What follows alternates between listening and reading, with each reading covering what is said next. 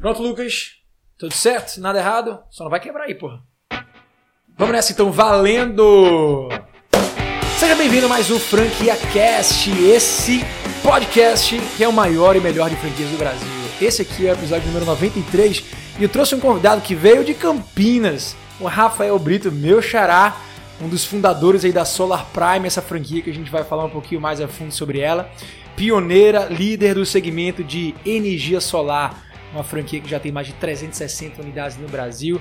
Resultado incrível, vamos descobrir um pouquinho sobre essa franquia e também conhecer um pouco sobre a história do Rafael Brito, aqui, empreendedor que está por trás dessa marca. E você que está escutando a gente aí do seu carro, na sua casa, no fone de ouvido, no seu trabalho, onde você estiver, seja muito bem-vindo a mais um episódio do Franquia Cast. Bom, Rafa, seja bem-vindo Obrigado. a Recife, ao Franquia Cast, o microfone está contigo. Valeu, Rafa. Obrigado aí. Prazer estar aqui, né? Conhecer um pouquinho da casa aqui do FranquiaCast. Voltar a Recife, né? Eu vim aqui só uma vez, estou voltando aqui, a cidade maravilhosa. Prazerzaço, vamos bater um papo legal aqui. Hoje, hoje você trouxe o sol, né? Porque tava, ontem tava chuvoso pra caramba. Mas você, cara, você falou que a última vez que você veio, você foi direto pra Porto de Galinhas. Eu cheguei em Recife, entrei no, no, transfer, que é aquela vanzinha lá, e fui direto lá pra Porto, não vi quase nada da cidade. É, tem que aproveitar agora um pouquinho da. Agora não tem nem como aproveitar, né, cara? Tudo fechado Tudo aqui. fechado, Esse momento que nós vivemos é. Assim, é compreensível, mas é triste, né? É. Mas enfim, Recife é uma cidade muito legal. Deixa aqui o convite para todo mundo aí que queira conhecer Recife, quer também dar uma passada por aqui na nossa sede para conhecer um pouco a nossa estrutura. Mas vamos lá, Rafa. Uh, conta um pouquinho, cara, assim, do começo. Eu tô curioso. Porque a gente teve muito pouco contato, né, antes da, da gente começar Sim. aqui a gravar, e eu gosto muito de aproveitar o momento aqui de gravação para realmente conhecer o empreendedor que tá, que tá por trás, trocar realmente ideia que seja transparente. Eu queria começar do começo assim. Quem é o Rafael Brito? O que, que ele fez antes da Solar Prime? Você é um cara muito jovem, né? 20, Sim. 27. 27 né? anos. Um cara muito jovem, É. com um resultado já incrível. Conta um pouquinho aí sobre o Rafael. Vamos lá, vamos lá. Então, a história, assim, o começo, ele é bem no começo mesmo, né? Tipo, eu quando, desde criança, eu sempre fui o rebelde da família, né? Sempre fui aquela pessoa que nunca se encaixou dentro dos padrões ali. Mas eu tinha uma vida comum, né? Desde que nasci, tinha uma vida comum, sempre de classe baixa, mas como minha mãe dizia, é, para as pessoas de classe baixa, nós estávamos muito bem, né? Tipo, a gente tinha um carro, uma casa, é, uma moto, meu pai trabalhava bastante, meu pai era um workaholic, meu pai trabalhava muito e sempre deu uma, uma vida interessante para nós, uma vida boa, nunca faltou nada. Só que eu perdi meu pai com 7 anos de idade. Meu pai teve um infarto fulminante e, assim, não sei se era porque ele trabalhava muito, um pouco de estresse também. Mas quando eu perdi meu pai com 7 anos de idade, a família deu meio que uma desestabilizada financeiramente falando, né? Seu pai quem provia pra, pra família? Meu pai. Meu pai, assim, meu pai era aquele estilo de cara meio conservador, nunca deixou minha mãe trabalhar, ó, fica aqui cuidando das crianças, deixa que eu coloco o pão na mesa. E é, quando ele chegou a faltar, a gente meio que passou uns perrengues legal, né? E, e assim, assim que, que meu pai faleceu, logo é, ou começou uma dificuldade financeira dentro de casa, minha mãe precisou sair para passar roupa para fora, lavar roupa para fora, para colocar o sustento dentro de casa. E quando eu comecei a me entender um pouco mais por gente, né? Tipo, uns 10 anos de idade, 11 anos de idade, eu falei, pô, agora eu preciso dar um jeito, né? Tipo, o homem da casa sou o eu. homem né? da casa, É, o homem da casa sou eu. Filho então... único, não? Não, eu tenho uma irmã de, vi- de 37 anos. Ela é 10 anos mais velha do que eu. E eu falei, poxa, agora eu preciso dar um jeito aqui. Aquela cabecinha de moleque, de criança ali, querendo fazer alguma coisa. Eu sempre fui inquieto, então é, começou desde aí. E aí, assim, comecei a trabalhar com um tio meu, irmão da minha mãe, que ele tinha uma loja de pneus. Trabalhei por um tempo ali, uns, uns três meses, assim, coisa de criança mesmo, mas foi ali onde eu comecei a ter aquele- aqueles primeiros contatos, né, com, com as pessoas, atendimento, é, teoricamente ali um, aquele um toquezinho comercial do que, que é alguém precisar de alguma coisa, a gente poder receber, atender. Eu Sim. mal aguentava segurar um pneu, na verdade, né? Pois é, a operação você não conseguia fazer, mas acho que deu pra você ter uma noção de como o negócio funcionava por dentro, né? Exatamente. Foi meu primeiro contato direto né, com, com o mundo corporativo, com o mundo é, empresarial. Né? Isso não durou muito tempo, né? Enchi o saco logo daquilo ali, resolvi, falei, falei, poxa, mas agora eu preciso trabalhar por dinheiro, né? E aí consegui um trabalho com um outro tio meu que tinha uma, uma loja de fá- fábrica de móveis rústicos. Ele falou pra mim, cara, eu vou te pagar, vou te pagar 10 reais por semana. Então ele começou me pagando 10 reais por semana, então foi meu primeiro salarinho ali. Trabalhei por algum tempo também. É, não durou muito, né? Porque logo, logo aqueles 10 reais por semana já não tava. Já não, eu, eu queria, quis começar a crescer ali naquele, naquele momento. Você tinha 11 anos ainda? Tinha 11 anos. Né? 11 anos de idade. E por aí foi, né? Dentro desse, desse cenário, eu descobrindo né, empresas, descobrindo o que, que eu poderia fazer, descobrindo é, como eu poderia servir a sociedade, eu trabalhei desde marceneiro, borracheiro, fiz lanche na madrugada na cidade, aprendi a fazer lanche numa, numa chapa de uma lanchonete, cheguei a trabalhar numa lanchonete das 6 da tarde até 6 da manhã. Caraca. É, fiquei uns seis meses atuando ali e logo fui querer crescer, né? Então assim, trabalhei também lavando carros, lavei carros aí com tinha um vizinho meu que tinha uma, um lava rápido, né? Eu trabalhei lavando carro para ganhar dois e pouquinho por carro, lavava 10, 15 carros por dia. A pergunta é, o que, que você não fez ainda, né, cara? É, cara, fiz é, entreguei panfleto nas ruas, é, vendi DVD pirata na época do boom tá do, do, CD e do DVD.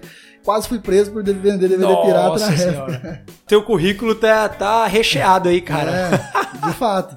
Mas assim, ele entendeu que eu tava vendendo uns DVDzinhos ali, não me encheu o saco, falou, cara, mas assim, ó, não, não, fica fazendo essas coisas não, vai procurar um trabalho melhor, né? Isso você ainda era menor de idade? Sim, sim, devia ter uns 14 anos, 15 anos no máximo, né? Mas enfim, aí, é, com 15 anos de idade, eu falei, poxa, eu preciso buscar alguma coisa, eu preciso procurar um trabalho é, que seja um pouco mais convencional, mais padrão, né? Menos arriscado, né? Menos arriscado, exatamente. E, e assim, todo o início que todo mundo faz, o que é mais fácil que um jovem faz hoje? O cara vira office boy. Qual que é o primeiro emprego que o cara é, busca quando é muito novo, ele vai pegar sua bicicletinha e vai resolver entregar alguma coisa, Sim. comprar alguma coisa, enfim. E eu consegui um trabalho de office boy numa, numa empresa de transporte. E esse trabalho de office boy eu precisava registrar a carteira e eu tinha 15 anos de idade, então minha mãe foi lá, pedi para ela, ela me emancipou para eu poder trabalhar com carteira registrada. Então esse foi meu primeiro trabalho, fui office boy, meu primeiro trabalho de carteira registrada. Fiquei ali um ano, um ano e pouco, e depois consegui um emprego de carregador de malas no hotel. E esse emprego foi um pouquinho o início da, da minha virada de chave, uma das primeiras viradas de chave da minha vida é, no setor corporativo, né, no setor de empresas, né, profissional, na minha vida profissional. Eu me lembro que um dia, na verdade no início do meu trabalho no hotel, eu conheci um cara que ele trabalhava num furgãozinho, vendia queijos e doces ali em Minas. E passou uns três meses, eu olhei de novo esse cara, ele estava vendendo remédio, já estava com um carrão na época, né? Era uma, tava com uma Hilux, que era o carro da moda, né? Meados de 2009, 2010, né? E eu peguei, um dia eu criei coragem, cheguei no cara e falei, cara, o que, que você faz? Ele é o hóspede do hotel que Isso. você atendia normalmente. Exatamente. Então, quando eu iniciei no hotel, ele se hospedava toda semana ali com um furgãozinho e vendia queijo. Três meses depois, ele já estava vendendo remédio e já tava com uma Hilux. Eu falei, cara, peraí, essa alavancagem, não sabia nem esse termo na época, mas essa alavancagem foi muito rápida, o que, que você faz? O cara pegou e falou pra mim, Rafael, eu sou vendedor, cara. Só que vendedor é uma profissão que o pessoal tem muita, muito preconceito. Geralmente o vendedor é aquele cara que não deu certo na vida, não fez, não teve nenhuma profissão e virou vendedor para poder se virar. Ele falou para mim que, na verdade, isso era o contrário. Na verdade, as vendas era uma profissão muito interessante, que trazia uma alavancagem muito grande. Foi, acho que foi a primeira vez que eu escutei esse termo, né? Alavancagem, crescimento, né? E, e que a vida dele, ele, tudo que ele construiu foi com vendas. A primeira coisa que eu fiz foi virar pro cara e falar, me arruma um emprego nesse negócio então. quero trabalhar contigo aí. É, me arruma um emprego nesse negócio então, porque eu quero crescer também. Tô cheio de energia aqui, né? Tinha eu tinha uns, acho que na época eu já tinha uns 17, 17 anos, eu acredito.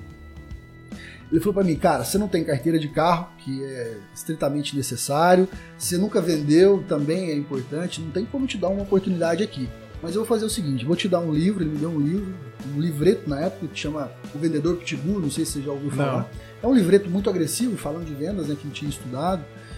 E eu peguei esse livro, né? Na verdade, como eu sou um cara muito mais da prática e não zero, mas bem pouco da teoria, eu pus esse livro na gaveta e falei, cara, eu vou folheei ele algumas vezes, mas peguei e falei, cara, eu vou, vou buscar vendas agora. Eu acho que o segredo é, é, é vender, né?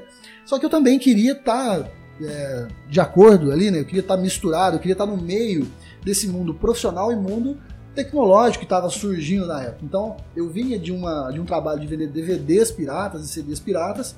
Nós estávamos entrando numa era, nessa, nessa época de 2009, 2010, numa era mais profunda da informática, né? E ali no hotel onde eu trabalhava carregando malas, tinha um pessoal que fazia essa manutenção dos computadores do hotel e toda semana eles estavam lá trocando uma memória do, do computador, é, dando algum tipo de manutenção ali para poder funcionar tudo muito bem.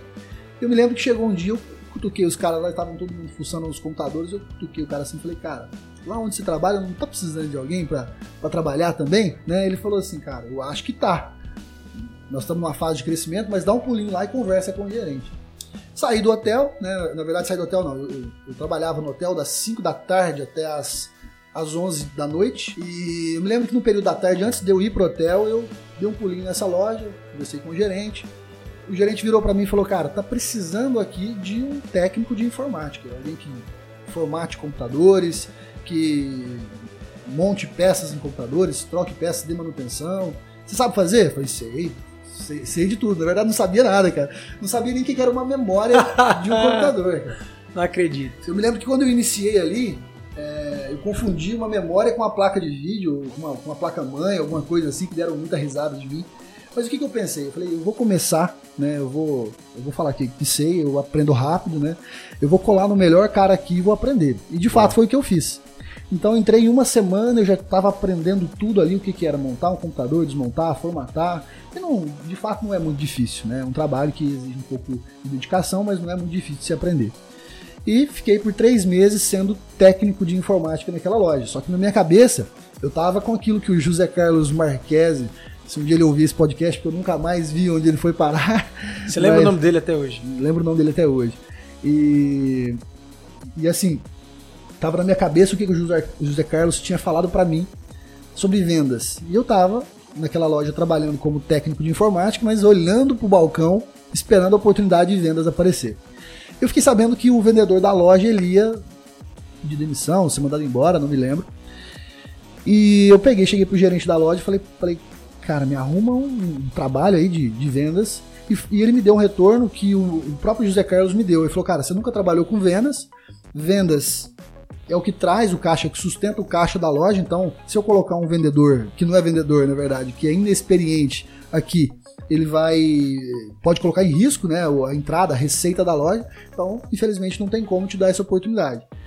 Ele contratou uma outra moça. E no primeiro dia que a moça ia começar, que já tinha mandado o antigo vendedor embora, a moça faltou. Aí ele olhou para mim e falou, cara, me ajuda a tampar o buraco aqui. Vamos me ajudar a atender esses clientes. Eu falei, puxa, agora. e oportunidade. Esse, esse era o teu momento aí. É. O reserva, o cara que tava no banco de reserva, aquele negócio lá, pô, o jogador se lesionou, o titular vai ter que chamar alguém do banco. Olhou é. para você, só tinha tu mesmo. Só tinha eu. Eu falei, cara, agora, ou eu meto gol nisso aqui, ou eu é. vou ficar no reserva para sempre, né? E aí, a loja bombou aquele dia de, de, clientes, eu atendi, assim, eu não tinha nenhuma técnica de vendas, mas uma coisa que eu sempre tive é, foi vontade de, fazer acontecer e um pouco de carisma eu, eu, tive desde sempre. E aí atendi o pessoal, atendi muito bem, chegou no final do dia, assim, logo depois de, de fechar a loja, ele sentou comigo e falou, cara, você quer aprender a vender? Aí eu falei assim, opa, vamos lá, me ensina aí, então eu vou te dar essa oportunidade, você vai começar comigo aqui nas vendas, acho que você mandou bem hoje, enfim, me ensinou a vender. E quando eu entrei na loja, a loja vendia 20 mil reais por mês. Era uma loja pequena de informática, numa cidade de 100 mil habitantes, né, que foi uma cidade natal, em Passos, Minas Gerais. E quando eu saí da loja, dois anos depois, nós estávamos vendendo 200 mil reais. Então a gente fez uma alavancagem de 10 vezes, 10 vezes né? É, então, esse foi o meu primeiro contato com o mundo de vendas. Foi assim, quando meus olhos começaram a se abrir né, pro, pro mundo, falar, poxa, que legal eu consigo fazer dinheiro, eu consigo crescer, eu consigo. E quando eu senti isso, quando senti esse gostinho, aí que o negócio estourou de fato, né? Aí eu comecei a pensar grande pra caralho e não parei mais, né? E continuo, a gente continua pensando até hoje. Caralho, que massa essa tua história, porque você contando tua história de que lá você começou com 6 anos de idade, muito por uma questão de sobrevivência, necessidade, né? A falta ali de uma figura paterna para sustentar a família te emancipou já de cara. Na verdade, tu foi emancipado aos 6 anos de idade, não foi aos 15. É, né? exatamente, né? não foi? Foi aos 6 anos de idade. Foi aos 6 anos de idade. É, pela mãe natureza. É. E aí, cara, é, tu foi se encontrando. O, o, que, o que eu percebi muito assim na tua história foi que você, de fato, a principal característica aí é a inquietude, cara. Porque é. É, foi incrível, você não parava quieto, basicamente. Passava dois meses num lugar, três meses em outro, depois quatro meses, depois você, porra, chegou para cutucar o teu cliente e falou, ó, oh, o que que tu faz? É. Chegou pra cutucar o fornecedor do teu do hotel que te empregava. Isso. Tem emprego. É. Vamos deixar, vamos fazer a loja abrir mais do que o tempo normal. É isso aí. Cara, Tem... essa, essa característica, ela é muito, ela é muito comum do empreendedor. Exatamente. Você, em que momento você, assim, concluiu que você era um empreendedor de verdade? Então, retrocedendo um pouquinho, antes de, de sair dessa loja, antes de virar vendedor nessa loja de informática, eu trabalhei, trabalhava das 7 horas da manhã. Na verdade, eu estudava das 7 da manhã ainda, estava fazendo ensino médio, das 7 da manhã até o meio-dia. Da 1 e meia eu trabalhava nessa loja de informática e da 1 e das 5 da tarde até as 11 da noite eu trabalhava no hotel. No hotel, continuo então, trabalhando no hotel. É, eu continuei trabalhando no hotel. Então foi meio que full. Aí chegou um momento onde eu parei com a escola, falei, cara, eu não vou estudar mais. Eu estudava no colégio militar. E, na verdade, não decidi parar com a escola. Me convidaram a me retirar do colégio. Eu fui expulso do colégio. Mas por quê? Porque eu tomei, eu fui reprovado três vezes na escola. E assim, eu não queria estudar uh, o modelo convencional da escola. E aí o que eu fiz? Comecei a trabalhar das 7 da manhã até as 5 da tarde na loja. Das 5 da tarde eu corria para a loja para poder dar tempo de chegar. Assim, eu finalizava às 5 na, na loja e começava às 5 no hotel. Então, assim, Nossa. era um pouco perto, mas era sangue no olho, né? Tipo, e ficava até às 11 no hotel. E quando eu fui vendo que foi, virar, foi virando as vendas nessa loja de informática, eu deixei o hotel, foquei mais na loja de informática, até mesmo porque eu precisava trabalhar depois das 5 para poder vender mais, né? Mas a grande, é, especificamente respondendo a sua pergunta, quando eu me senti empreendedor, além de, de, de administrar esses trabalhos que eu fazia, foi quando eu decidi largar é, a, a, loja de informática e seguir um sonho que eu tinha de virar piloto de avião. Né? E eu sempre fui aquele cara onde passava o avião na rua, eu saía correndo, aliás, o avião no céu, eu saía correndo na rua para poder ver o avião passar no céu. Eu sempre fui louco com essas questões, né? Gostava muito, sempre fui um admirador da aviação desde criança. E quando meu pai morreu, ele deixou para nós um, um, um, valor, né? Na época, cara, era assim, 2000 era 18 mil reais. Minha mãe, logo em seguida, ela comprou uma casa. Além da casa que a gente morava, ela comprou uma outra casa onde era uma renda passiva nossa ali. Eu cheguei para ela e falei assim, mãe, vou vender essa casa aí que eu vou pegar esse dinheiro, eu vou virar piloto de avião e o negócio vai dar certo, né? Aí ela, assim, desesperada, mas não tinha muito o que, que fazer, porque a minha inquietude era tão grande. Você tava convicto, eu né? Eu tava convicto do que eu ia fazer. Vendi a casa, peguei metade do dinheiro, dei para minha irmã e fiquei com a outra metade. E mudei de cidade e fui para Franca, São Paulo, fazer um curso no Aeroclube. Né? Comecei a, a fazer um curso, morava num alojamento que pagava 5 reais por dia para poder dormir no alojamento, trabalhava numa fábrica de avião para poder tanto almoçar como receber um meio salário ali.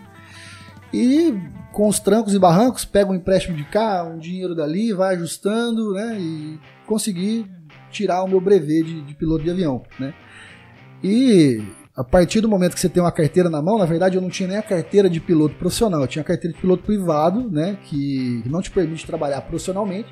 Mas o que, que eu precisava fazer? Precisava fazer alguma coisa. Então eu voltei para minha cidade e comecei a querer voar. Fiquei, ficava muito no aeroporto, fiquei, eu era basicamente um rato de aeroporto mesmo, ficava o dia todo no aeroporto.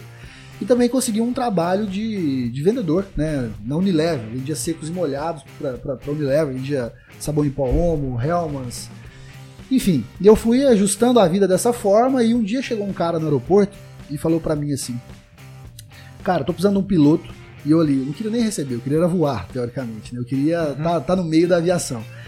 Aí o cara falou para mim: tô precisando de um piloto, meu avião, tô comprando um avião, assim que ele ficar pronto a gente vai voar. Mas eu atuo num ramo, é, num ramo novo de energia solar e tô precisando de uns vendedores aqui. Então, enquanto o avião não chega, você pode ser meu vendedor aqui, você pode disseminar, você conhece bastante pessoas aqui na sua cidade.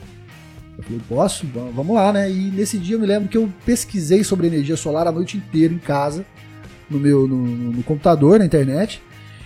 E eu pensei comigo, se esse ramo for um ramo legal, se, se isso aqui for uma coisa idônea, se for uma coisa. Se não for uma maracutaia, porque na época assim, a gente comprava, isso foi em 2014, a gente comprava energia da concessionária de energia. Eu nunca tinha é, ciência de que poderia se consumir energia de uma outra forma. Produzir e consumir. né? Produzir e consumir, exatamente. E aí eu falei, se isso aqui for uma coisa legal, eu tenho interesse sim, vamos, vamos trabalhar. Pilotar. O, o, o que o cara queria era que você pilotasse o avião dele, que era o dono dessa empresa, é isso? Explica melhor aí essa parte. Então, ele chegou no aeroporto e ele falou pra mim, cara, eu trabalho vendendo energia solar também.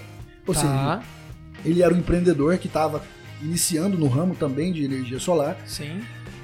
E, e ele falou pra mim que estava comprando um avião para se locomover, um avião particular. Entendi. Então ele me falou, cara, eu quero, tô precisando de um piloto, mas enquanto o meu avião não está disponível pra gente voar, vamos trabalhar de vendas comigo, vendendo energia solar. Te ensino, te ensino a vender energia solar, te ensino o que, que é cada produto.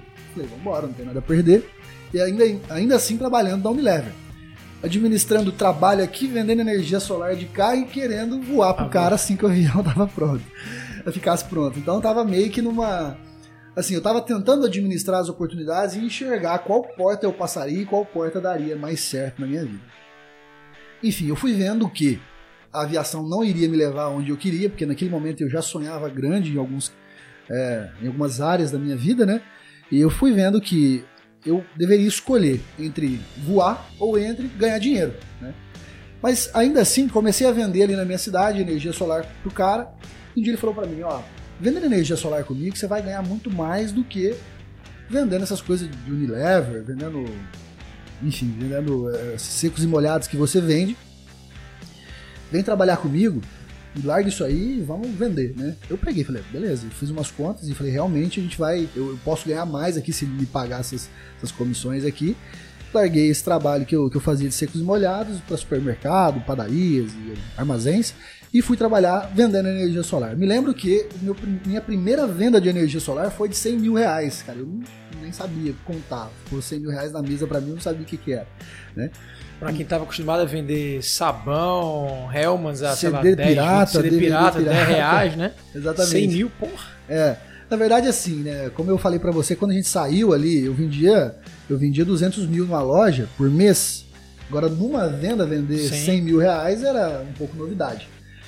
Mas enfim, eu fiz algumas vendas na minha cidade e não deu outra. Não me pagaram as comissões desse sistema vendido. E aí, eu cobrando esse cara, cobrando esse cara e ligava pra ele pra ele me pagar. Eu tinha vendido sistemas ali na, na cidade para alguns empresários que eu conhecia, alguns eu fiz contato primário, né, para poder vender. E aí liguei para esse cara, ele não, não, agora eu não vou te pagar, quando eu tiver dinheiro eu te, pago, mas já tava me enrolando fazia bastante tempo. E aí eu peguei e me lembro que eu cheguei para ele e falei, cara, é o seguinte, não precisa me pagar, pega esse dinheiro da- das minhas comissões, fica como pagamento, porque eu gosto de ser justo, não quero ser culpado de ter aprendido um trabalho com você para ter virado seu concorrente. Então fica como pagamento do, do que eu aprendi com você trabalhando, mas fica tranquilo que eu vou colocar o que eu aprendi em prática. Ele, ah, beleza, desligou o telefone na minha cara beleza. Só que nesse momento eu tinha vendido, eu, eu tinha dado a minha cara para poder vender seis projetos que eu tinha vendido na cidade. Eu me lembro que aconteceu um probleminha lá onde ele, ele comprou os produtos desses seis clientes que eu vendi, entregou os produtos, mas ele comprou os produtos no nome do cliente e não pagou o fornecedor. E o fornecedor protestou os seis clientes que eu tinha que eu, que eu tinha vendido esse sistema de, de energia solar. E como fui eu que dei a cara para vender, os Os caras cobraram você. me ligaram e falaram, cara, os caras me protestou aqui, cara. Eu te entreguei o cheque na sua mão. O que, que, que houve, né? Tipo, o que, que você fez comigo aqui? Aí eu até resolver, porque se eu não resolvesse o problema, eu teria que pagar ali na casa, para limpar o nome de todos aqueles clientes, eu teria que pagar uns 400 mil reais de venda, uns 300 mil reais de venda, que era o montante de todas aquelas vendas. E eu não tinha nem de onde tirar isso, né? Naquela época. E aí eu contactei esse fornecedor, eu falei para ele, expliquei toda a situação, fui muito claro com eles, expliquei toda a situação, que o calote não tinha vindo dos clientes, tinha vindo desse cara que, que eu comecei a trabalhar, o cara que ia me empregar na aviação, né? É, e o fornecedor entendeu, graças a Deus, naquela época, ele entendeu, é, tirou o protesto do nome dos clientes, ele não recebeu também, eu, eu tenho ciência até hoje que ele não recebeu, porque esse cara virou o meu fornecedor ali naquele momento. Então eu comecei a empreender na energia solar para tampar um buraco de um trabalho que eu tinha começado é, como intraempreendedor, não como empreendedor de fato, né, mas como empregado ali, como, como apenas um vendedor. Né? E esse fornecedor virou para mim e falou: Cara, você quer, você quer ser o nosso fornecedor aí na região? Eu peguei e falei assim: Eu quero. Já tava. Um representante, né? É, você quer ser o meu representante que é aí na região? Na verdade, não, é, naquela época eles usavam o termo de credenciado. Você quer ser nosso credenciado? Não tinha exclusividade nenhuma, mas na época a energia solar estava surgindo no Brasil. Né? A energia solar veio para o Brasil em 2012, né? Foi um modelo que a ANEEL copiou dos Estados Unidos, da Europa, que é o net metering, e implementou isso dentro da configuração de, de fornecimento de energia elétrica brasileira, né? Que é a chamada 482, que é a resolução que rege esse mercado, né? resolução que gerencia toda a micro e mini geração distribuída no Brasil, falando de produção de energia solar e qualquer outra fonte também.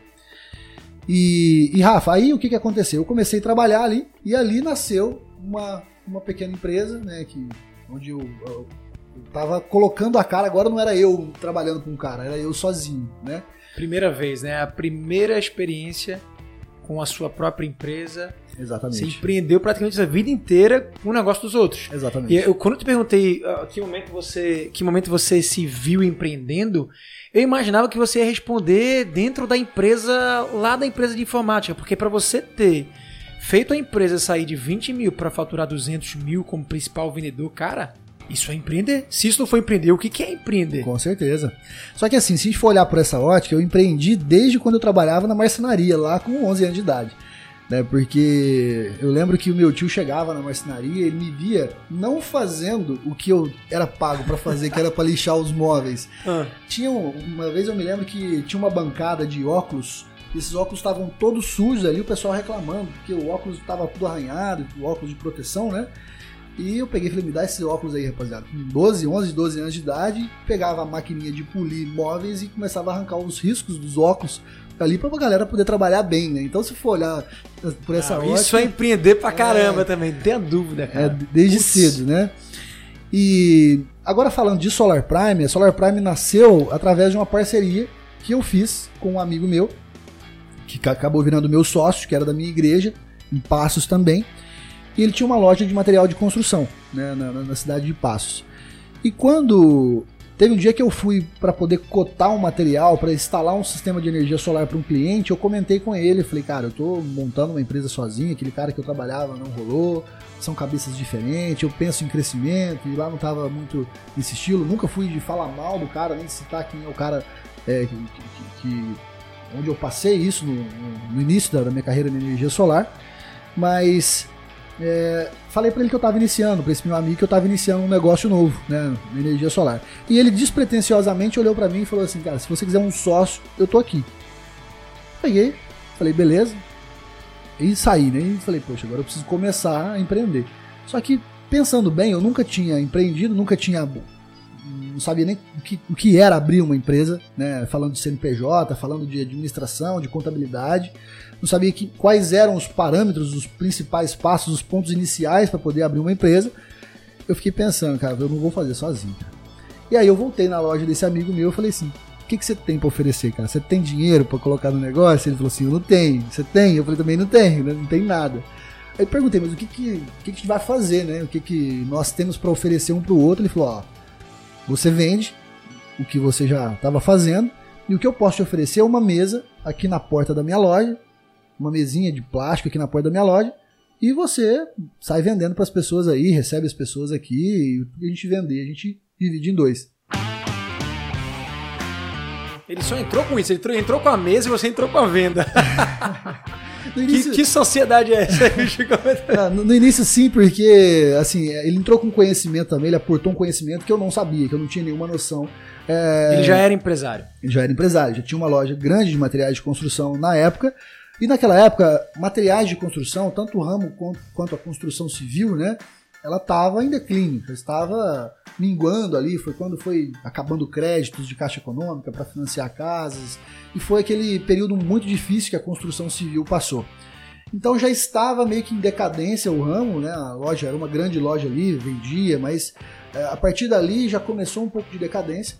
Mas no início eu comecei sozinho, eu vendia, óbvio que sozinho assim, ele fazia administração, né, me ajudava na administração é, com os contatos de vendas também. Mas o, o grande interesse meu de estar naquela loja de materiais de construção foi porque o meu cliente, eu percebi que o meu cliente estava ali. Porque o cara que ia construir uma casa, o cara que ia reformar Boa. uma casa, Boa. ele pelo menos cotava o material de construção naquela loja. Eu me lembro que tinha um condomínio de alto padrão estava emergindo na cidade e essa loja ficava no caminho, exatamente no único caminho que tinha para poder chegar nesse condomínio. Eu falei, cara, cara, pelo menos o cara que pode comprar o meu produto, que naquela época era um custo, é, era um produto de custo agregado alto, de valor agregado alto, né? Nós estamos falando aí de, naquela época, um produto mais barato que a gente vendia para uma residência de quatro pessoas era 20 mil reais. né? Então eu pensei comigo, se o meu cliente, que é o cara que mora no condomínio, ou o cara que está reformando, ou o construtor, ele ou passa na porta, ou ele para aqui para cotar um produto, eu acho que eu estou no lugar certo. Então coloquei minha mesinha ali, né, na, na porta da loja, todo mundo que chegava, eu abordava, oferecia. Ele também me ajudava nessas questões de pessoas que ele conhecia. Mas eu comecei a fazer todos os atendimentos, as primeiras vendas que a gente fez, eu fiz a instalação, fiz as vendas, fiz a instalação, dei o pós-venda também. E assim, a gente começou nesse, nesse trabalho despretensioso, nessa empresa despretensiosa, não sabia, a gente sabia que era um produto bom, a gente confiava muito no produto, mas não sabia, não tinha muita ideia de como aquilo ia crescer rapidamente, de qual seria o crescimento disso, porque era um, era um produto e era um modelo de negócio muito emergente inicialmente no Brasil, que era a própria energia solar, baseada na 482, que é a legislação que rege o mercado. E aí, Rafa, a gente começou a trabalhar ali, e eu me lembro que eu tinha uma caminhonete na época, uma, uma, uma caminhonete mesmo, essas picapes, e eu tinha pagado só a primeira parcela dessa caminhonete e não tinha pagado mais, né? E eu tinha também uma pensãozinha que eu recebia do meu pai, né, de uns 250, 300 reais na época, e que eu usava essa pensão para colocar combustível no carro para prospectar clientes. E nós ficamos ali seis meses prospectando, dinheiro no negócio. colocando assim essa pensãozinha que eu tinha. E no início a gente fez, mandou fazer um cartão de visita e mais uns folders explicando o que, que era energia solar fotovoltaica. E custou para nós 80 reais. Nós dividimos em 12 vezes de 6,66 no cartão de crédito desses 80 reais, porque a gente não tinha nenhum fluxo de caixa. Não tem venda. Então, quanto mais esticado foi essas, essa despesa nossa aqui, melhor para nós, né? E, e ali colocando essa pensão ali no negócio, colocando combustível no carro, pegava esse carro, visitava clientes, visitava aqui, visitava ali. E só sei que eu no, no ano, no, no ano, no ano e no mês que eu estava completando meus 21 anos de idade, essa pensão ia cortar, né?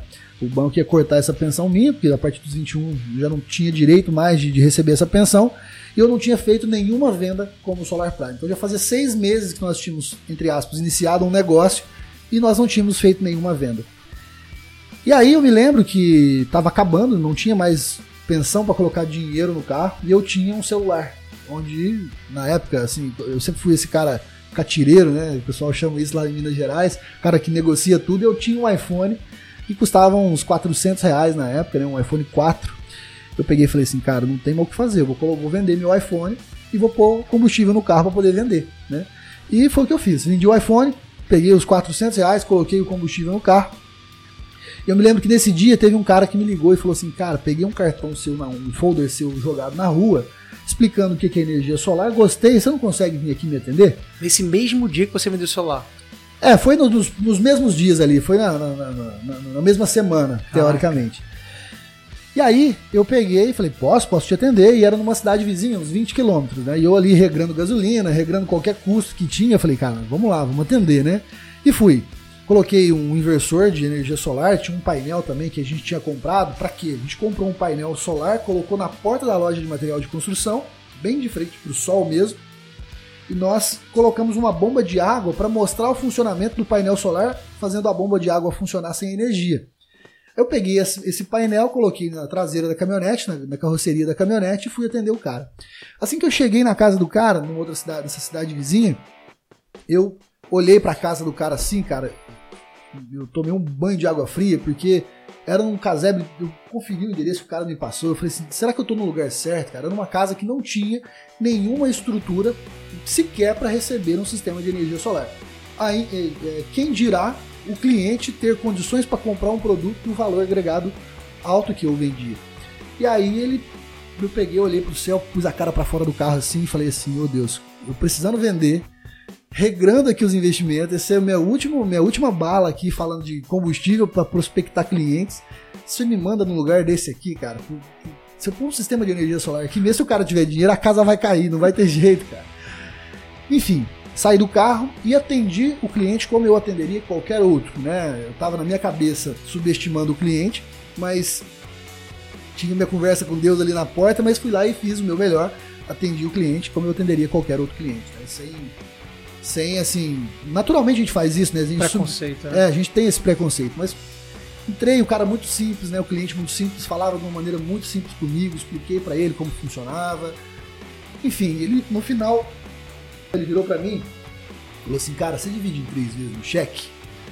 Aí eu peguei e falei assim, não é possível que ele tá me perguntando isso, né? Falei, deixa eu ver com o meu financeiro, com o meu sócio que cuida do financeiro da empresa aqui, se a gente faz isso ou não. Peguei, fingi uma ligação, eu saí para fora, fingi uma ligação ali, voltei lá dentro e falei para ele assim, cara, nós não fazemos isso pra ninguém, nunca fizemos, mas você é um cara muito gente boa, um cara muito simples, igual a gente mesmo, vou fazer para você, cara. Aí, assim, eu tava eufórico por dentro, né? E, e aí ele falou para mim, então faz o seguinte, ó. Aí eu expliquei para ele que a casa não, não suportava. Ele falou, não, a gente vai trocar o telhado da casa, fica tranquilo, a gente troca, eu troco esse telhado todo aqui, a gente coloca o sistema, bota para funcionar. Aí eu falei, beleza, agora, agora sim, a gente vai. Mas aí ele pegou e falou para mim, ó, vai lá, busca o contrato, o contrato de, de, de compra e venda, vem, a gente assina, né? E eu te passo os cheques e a gente espera os 90 dias aí, 60, 90 dias, que eu pedia para poder entregar o sistema funcionando. E eu me lembro que eu já tinha perdido, Rafa, muitas vendas nesses seis meses que eu estava prospectando já como Solar Prime. Eu já tinha perdido muitas vendas por sair, buscar o contrato, voltar, o cara já tinha comprado de outra pessoa ou tinha desistido de colocar um valor agregado alto né, na venda. Eu me lembro desse cliente, era 30 mil reais a venda dele, foi 30 mil reais essa venda. E, e aí eu peguei e comecei a pensar como eu diminuiria esse, essas minhas perdas que eu estava tendo por timing de venda. Então foi o primeiro momento onde eu comecei a enxergar o que era timing de venda, onde eu comecei a entender que se eu demorasse muito para poder fechar a venda com o cliente, amarrar o meu cliente na venda, né, ou seja, concretizar a venda de fato, eu estava perdendo venda por isso e correria o risco de perder mais essa.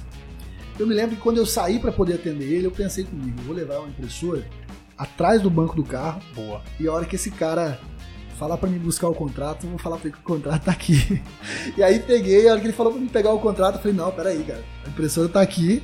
Eu andava com o notebook, bati o contrato dele, me passou os dados dele, tipo, endereço, nome completo, RG, CPF, bati os dados ali, imprimi o contrato na impressora, ele assinou o contrato, me passou o cheque, eu fui, voltei para minha cidade, né? eufórico, né? Ali, pô, vendi o sistema, cara, vendi meu primeiro sistema como Solar Prime.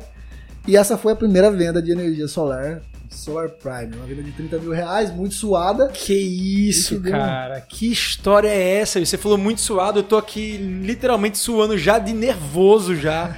Fiquei nervoso. Primeiro que eu fiquei só esperando a da tua história inteira, eu fiquei só esperando qual é o ponto, onde é que vai rolar ali energia solar no meio. Porque, meu irmão, um cara de 27 anos já fazer, já ter feito isso tudo, cara.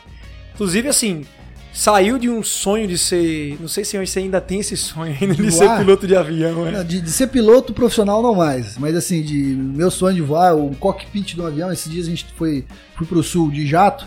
E chegando assim, os pilotos, eu falei pros pilotos, cara, não se incomodem se eu ficar aqui babando. Se incomodando, né? No, Cutucando. babando no painel, mas é onde eu viro criança de novo, é dentro de um cockpit do avião. Que massa, que massa. Mas, bicho, essa trajetória inteira como empreendedor, empreendendo em diversas áreas, empreendendo na empresa dos outros, empreendendo, levando calote, montando uma nova empresa e suando, ralando, até você conseguir concretizar a primeira venda da Solar Prime, a primeira venda. Primeira Mas, venda. pô, Solar Prime de lá para cá cresceu muito, se estruturou muito dentro desse, desse conceito aí de franquia de energia solar. Eu quero que a gente agora fale um pouco de business, de negócio, Justamente porque quando você franqueou a Solar Prime, você, você formatou, você criou um modelo de negócio para que outros empreendedores de diversos lugares do Brasil uhum. pudessem atuar com esse serviço, vendendo é, a solução, o sistema na sua própria região.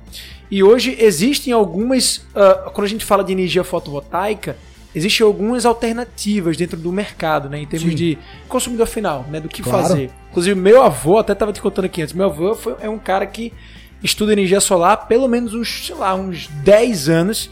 E aí, ultimamente, tipo, nos últimos 4 anos, foi onde ele realmente concretizou, com base em todos os cálculos que ele fez, e fez, caramba, realmente, a tecnologia ela evoluiu tanto ao ponto de hoje se tornar um negócio super viável. Ou seja, Exatamente. Energia solar, cara, é real, é concreto, é sólido. Se você conseguir investir hoje para qualquer tipo de negócio, seja para a sua casa, seja para sua empresa, é fato que você vai ter economia. É só uma questão, a, a- o único dilema agora é uma questão de esperar mais para, para ter uma nova tecnologia e aí você ganhar, sei lá, uma economia maior, ou já aderir à tecnologia atual que já vai te dar uma certa economia, né? Exatamente. Mas assim, antes de falar sobre a Solar Prime, eu, que- eu queria que você pintasse para esse pessoal que está em casa esse mercado de energia solar. Como é que ele está hoje? Bom, é, assim, é muito. É, uma, como é que eu vou te dizer? Um momento muito rápido, né? Foi uma transição muito rápida. A gente tá falando aí de 2012 para cá, né? A gente tá em 2021, 21. então nós estamos falando de nove anos de, de energia solar no Brasil.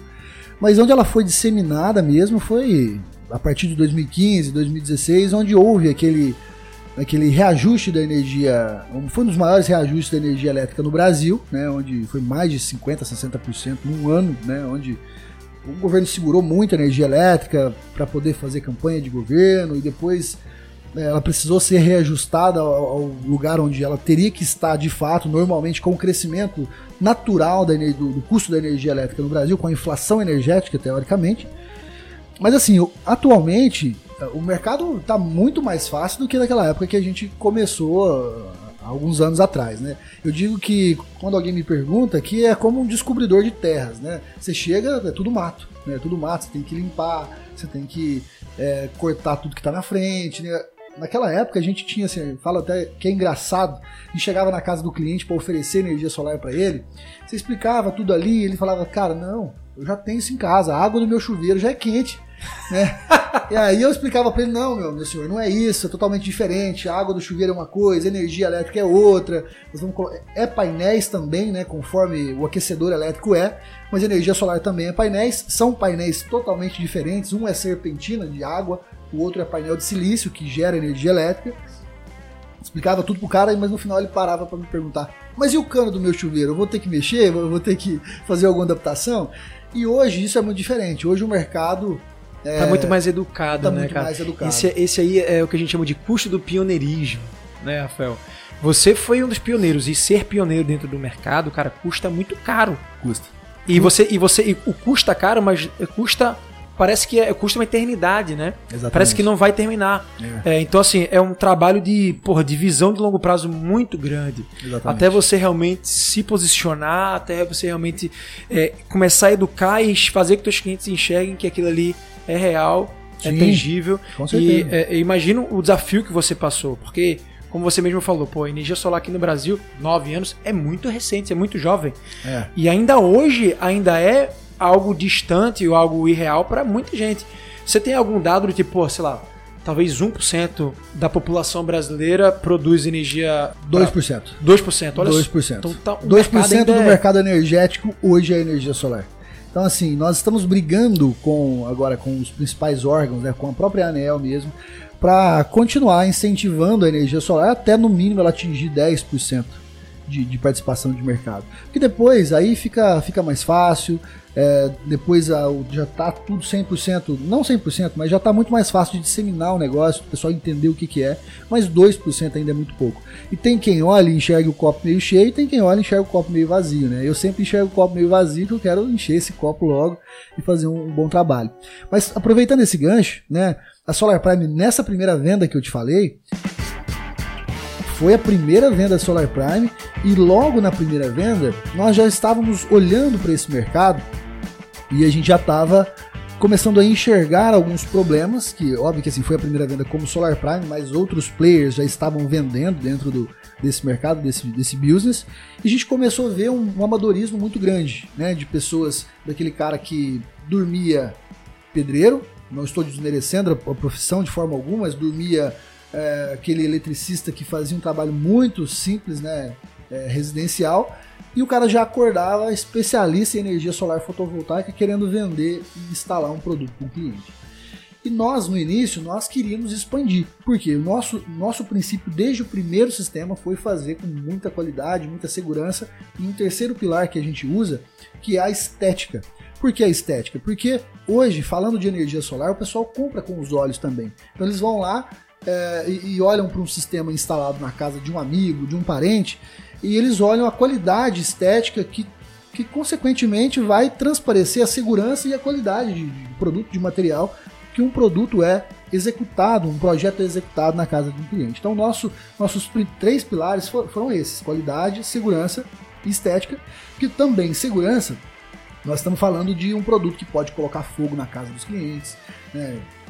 Existem algumas, algumas empresas que não fazem com todo esse cuidado e, e trazem esse risco para o cliente. Existem empresas que não calculam o que um telhado suporta e já houve grandes indústrias, grandes empresas como supermercados que desabaram todo o seu telhado. Se você pesquisar na internet, você vai ver que acontece esse tipo de coisa.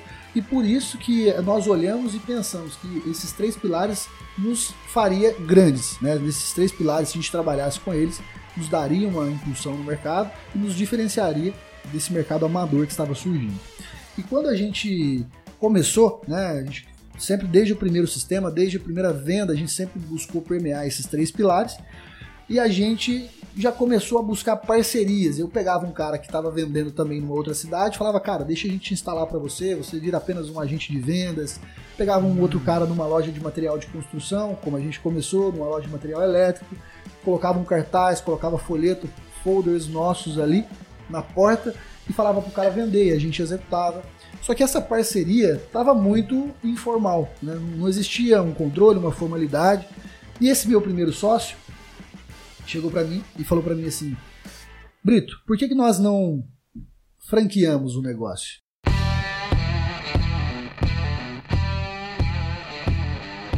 Vamos pensar em franquias? Eu falei, cara, franquia eu nunca eu, o que eu conheço de franquia é McDonald's e Burger King, só acho que nem, nem, nem, Burger King acho que tinha tão disseminado no Brasil. Mas era basicamente só o McDonald's que eu conhecia por franquia, óbvio, já existiam muitas outras, né? Mas a minha relação com franquia era muito pouca. Ele falou: ó, vamos, vamos dar uma estudada, vamos ver, vamos ver se a gente acha alguém.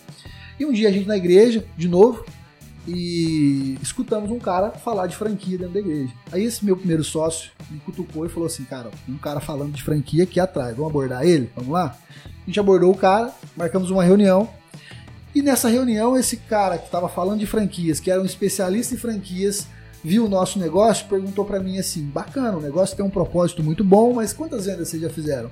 Aí eu olhei para a mão assim, contei, falei assim: uma.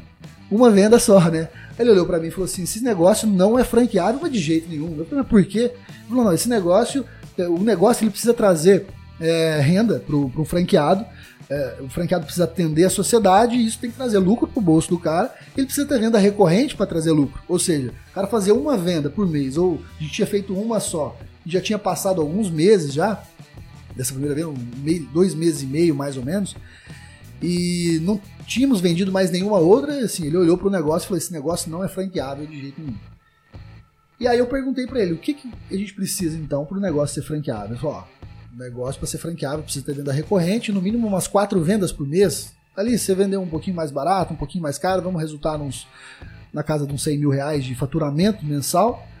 Pode ser que seja uma coisa interessante, pode trazer um lucro pro cara de 10, de 5, de 7 mil por mês, de 15 mil por mês, a depender da margem de cada projeto.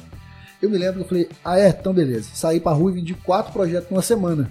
Aí virei para ele e falei assim, e agora? É franqueável ou não? Aí ele pegou e falou assim: é, agora é franqueado. Mas é o seguinte: é 100 mil reais pra eu franquear o negócio pra você. Porque até então ele era um cara que estava fornecendo um serviço para nós ali de estruturar o business de franquia dentro do negócio. É a famosa formatação de franquia. Exatamente, a famosa formatação de franquia. E aí eu olhei pro, pro, meu, pro meu sócio, que até então era o único que eu tinha. Falei, você tem? Ele não, não tem. Ele sabia que eu também não tinha.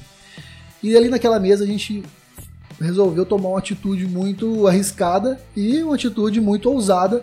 Nós trucamos esse cara que estava forma, querendo formatar o negócio para nós e falamos pro cara: gostou do negócio? Gostou, gostei. Acredita no negócio?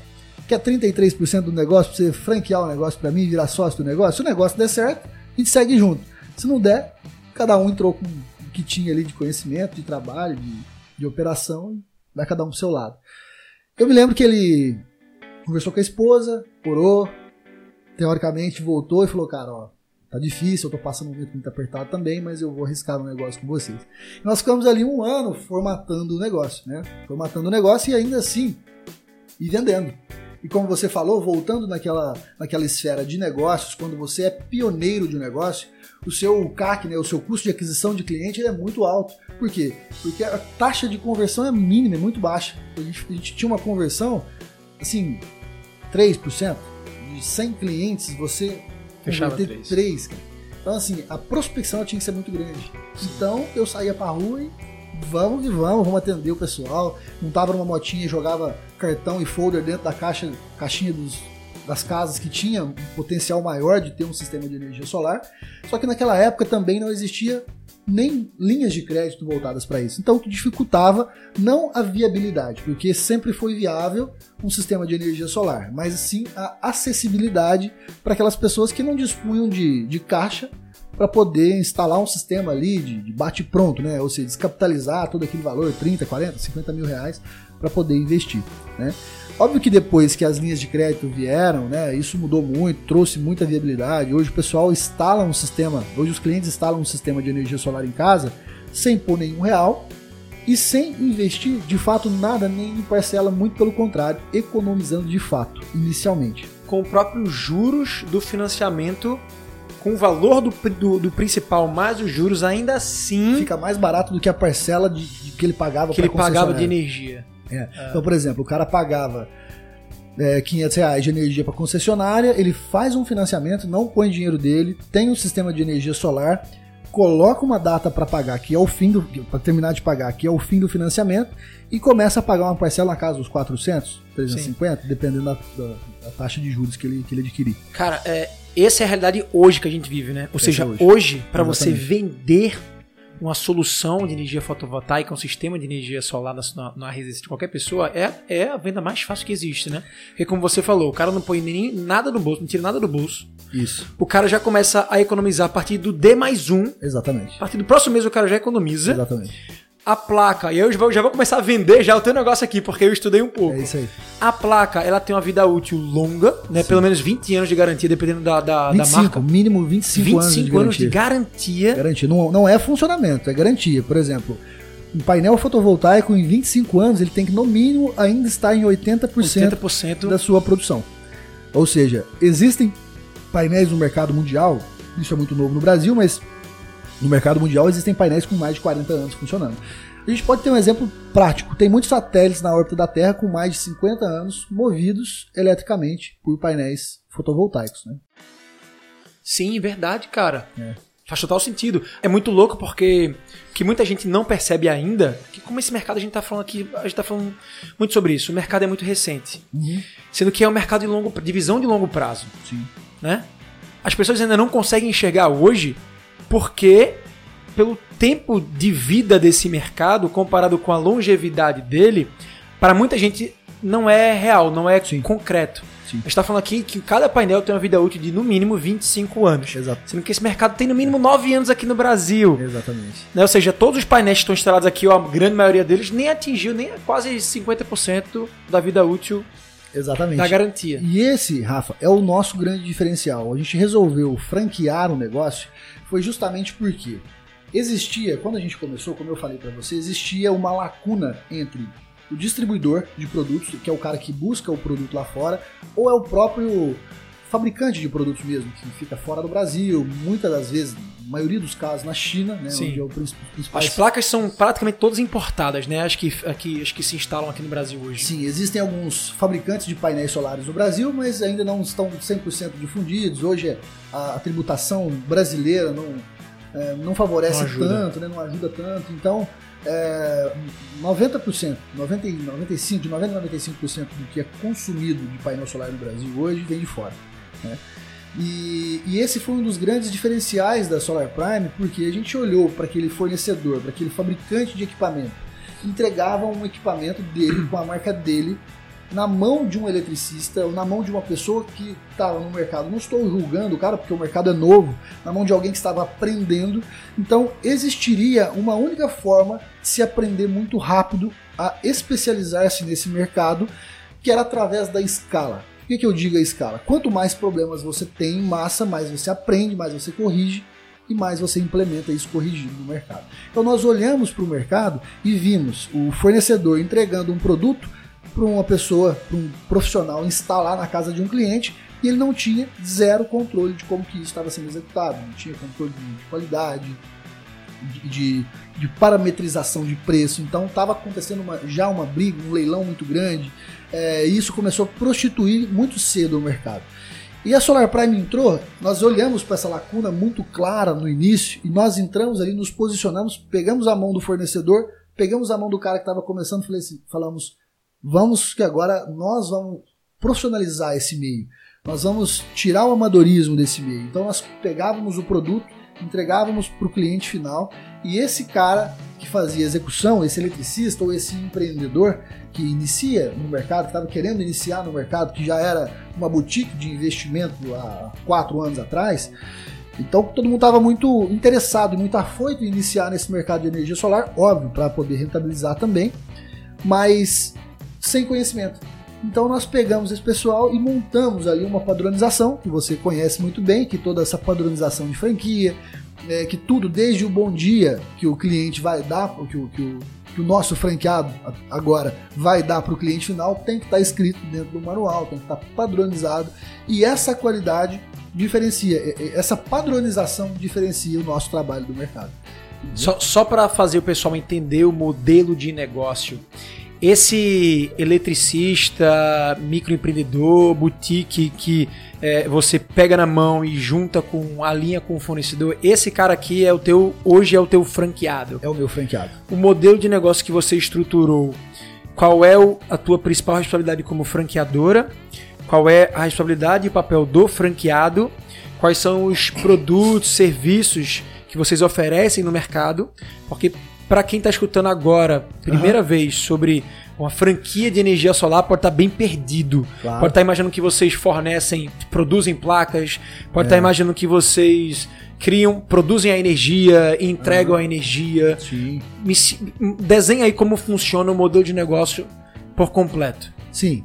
É, hoje a gente não é, nós não produzimos nenhum produto. Hoje todo o nosso produto ele vem de fornecedores, né? Então as parcerias, grandes parcerias com os fornecedores, é, até mesmo através de um business de franquias, a gente tem aí um, um, poder de compra muito grande, porque nós compramos por mais de 360 unidades. Então esse poder de compra nos traz ali uma, uma chaves de parceria muito importantes. Então nós pegamos, compramos esse produto do, do fabricante e nós entregamos para o cliente final. E onde entra o nosso franqueado nisso? Nosso franqueado entra para poder fazer a venda, ou seja, ele dissemina aquele produto no mercado, ele prospecta os clientes, ele ensina é, o cliente o que, que é, ele ensina o mercado de fato o que, que é ter um sistema de energia solar em casa.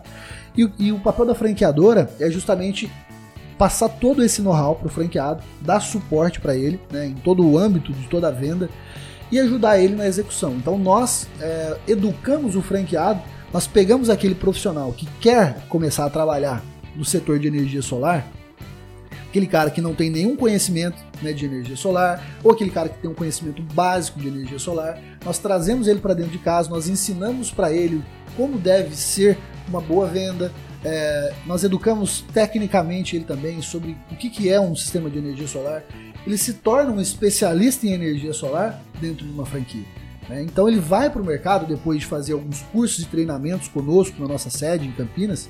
É, além do treinamento presencial, temos os treinamentos à distância que nós atuamos com. Agora, nesse momento de pandemia, está basicamente tudo à distância, né? Porque a gente tem que se adaptar muito. Mas nós treinamos, independente da distância ou presencial, nós treinamos esse cara, deixamos ele pronto para ele poder sair para o mercado e vender um sistema de energia solar para o cliente dele.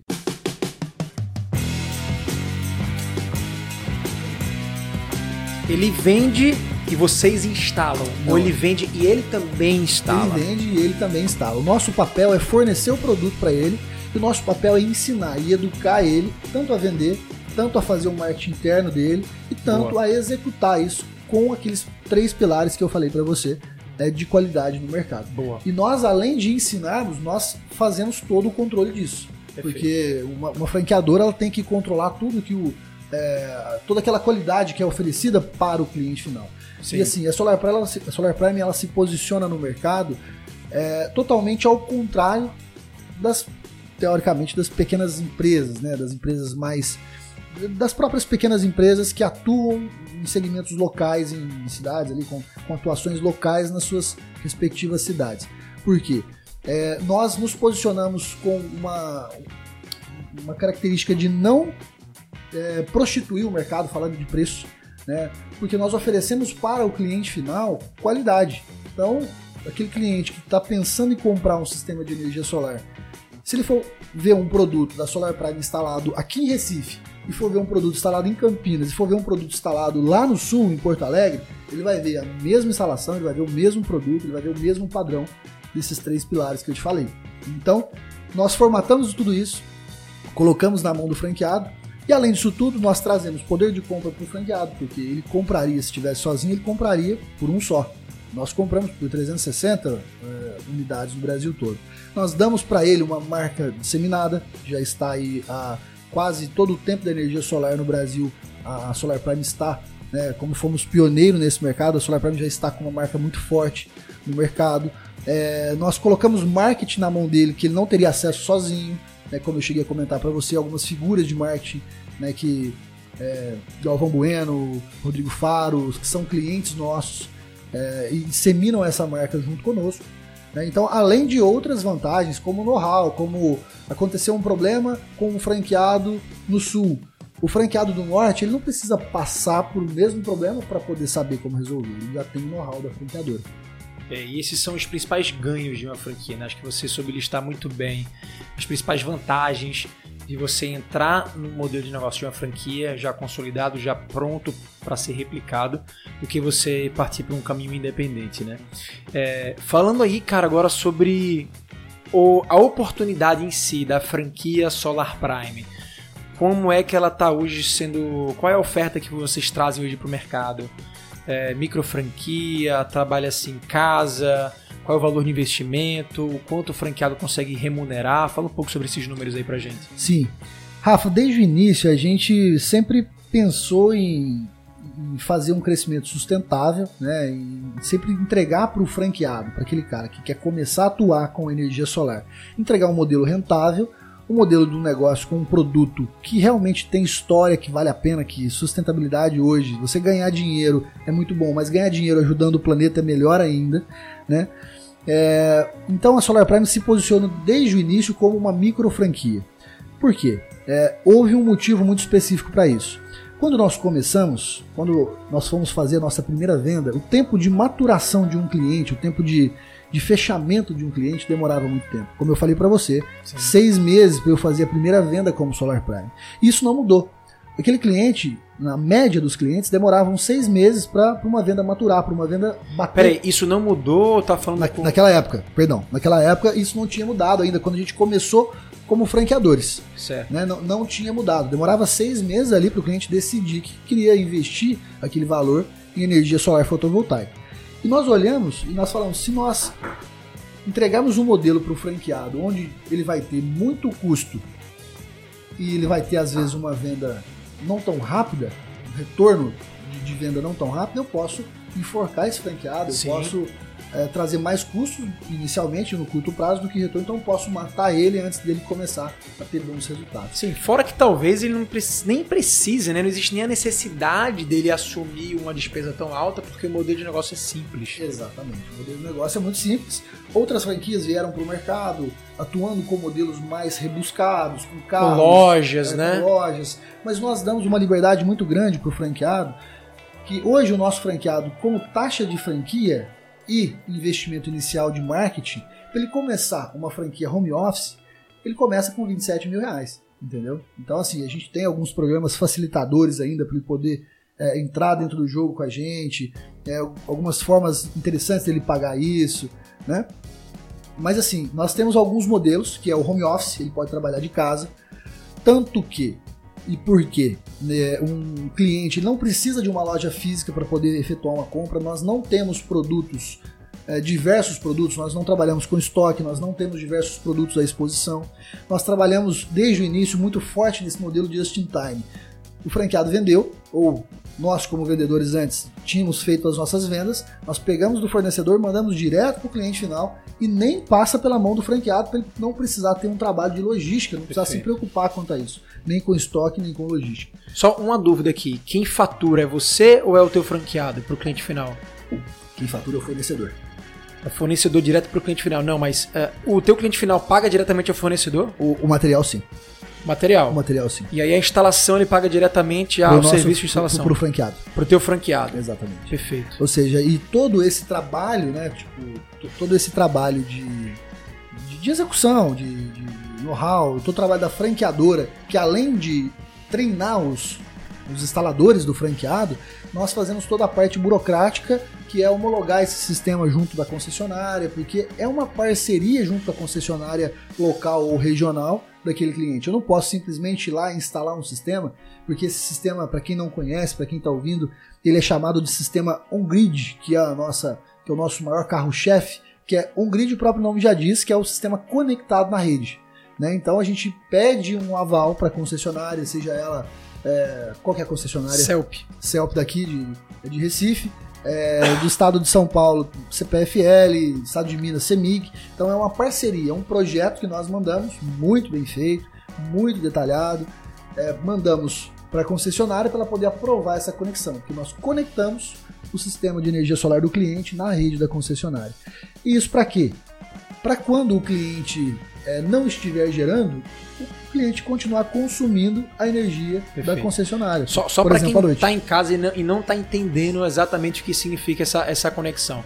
É como se você virasse uma usina, você tivesse na sua geração de energia uma usina, uma fábrica de energia solar, e aí essa conexão faz com que a produção que você gera entre para a rede aquilo que você não estiver consumindo. Aquilo que você. Perfeito, porque a compensação já faz automaticamente. Exatamente. Por exemplo, se você estiver consumindo agora, aqui no nosso, aqui no seu prédio, é, estamos aqui com um monte de equipamento elétrico ligado. Se você tiver um sistema de energia solar específico para cá, para sua unidade aqui, todos os seus equipamentos, num dia de muito sol, num dia de luminosidade, óbvio, durante o dia, seus equipamentos lá estão consumindo energia renovável, energia limpa, energia do seu sistema de energia solar.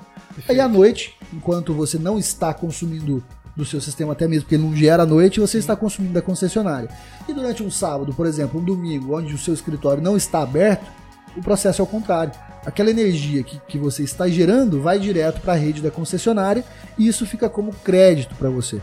Mas Entendeu? essa compensação não acontece diariamente, né? É, é mensal, né? Ela acontece, o cálculo é feito mensal porque quem faz o cálculo é o leiturista. O leiturista que vai lá calcular a tua conta de energia, ele que faz esse cálculo.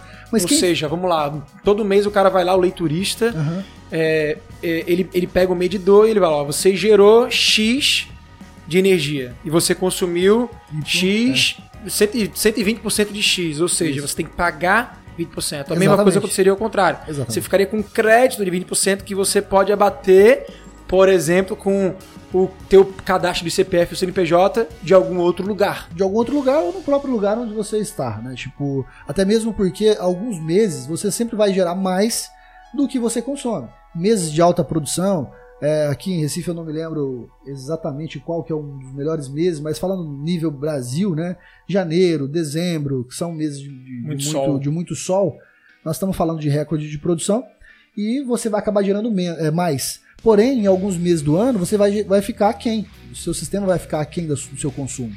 Por quê? Porque é, com, às vezes o sol um pouco mais afastado da Terra, a gente tem menos radiação e, consequentemente, menos geração se você manter o seu consumo.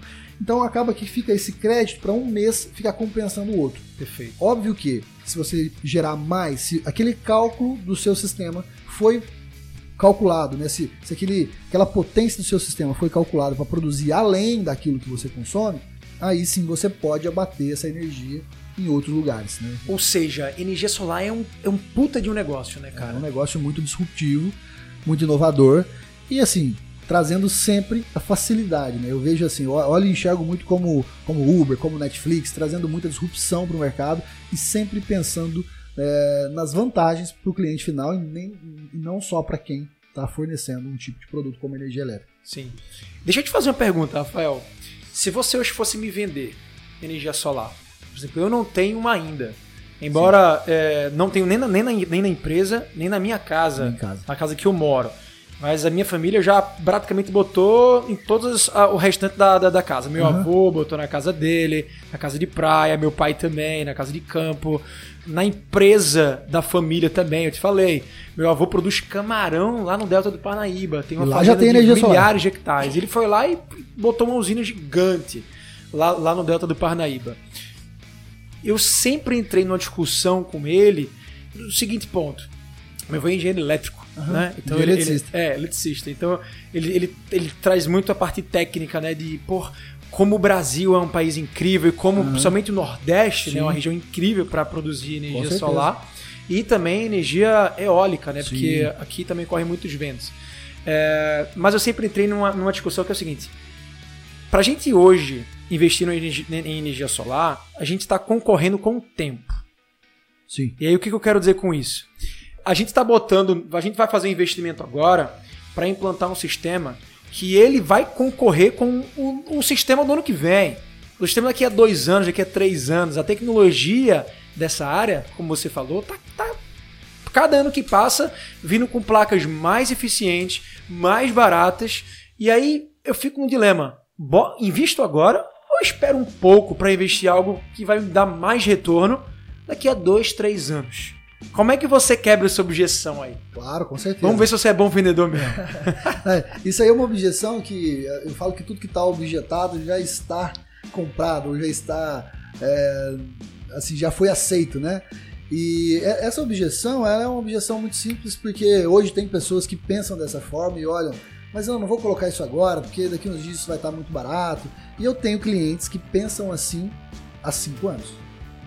Cara, as pessoas que eu ofereci esse sistema há cinco anos atrás e até hoje estão esperando isso acontecer para poder colocar um sistema nesse momento ideal. Só que eu, hoje eu chego e faço a conta com eles. Cara, você já teria pagado o teu sistema há um ano e meio se você tivesse colocado naquela época. Eu vou te explicar por quê. Hoje o custo. Ou seja, dava para você ter. Se você tivesse investido 5 anos atrás, você já teria ter, tido teu retorno e dá para investir de novo até na nova placa, vamos Ex supor. Exatamente, exatamente. Só que assim, Vamos pensar, a tecnologia do sistema fotovoltaico ela muda constantemente. Vou dar um exemplo. Um painel fotovoltaico ele começou quando a gente começou a, a vender, nós, o, maior, o, painel de maior potência ele, ele tinha basicamente 250 watts de potência. Hoje nós trabalhamos com painéis de 500 watts, então dobrou. Dobrou, cara. Essa tecnologia. Isso em quanto tempo você falou? Seis anos, cinco anos, seis anos. Tá. Né? Isso basicamente dobrou esse esse, a potência, essa tecnologia do painel solar, ela começou que, economicamente a... falando, daria um retorno do investimento pela metade do tempo. Entre aspas, porque o que muda é principalmente é o tamanho. Um painel que naquela época gerava, que tinha uma potência de 250 watts, hoje com o mesmo tamanho tem uma potência de 450 de 500 watts. Tá. Só que o preço desse equipamento no mercado ele é regido por watt.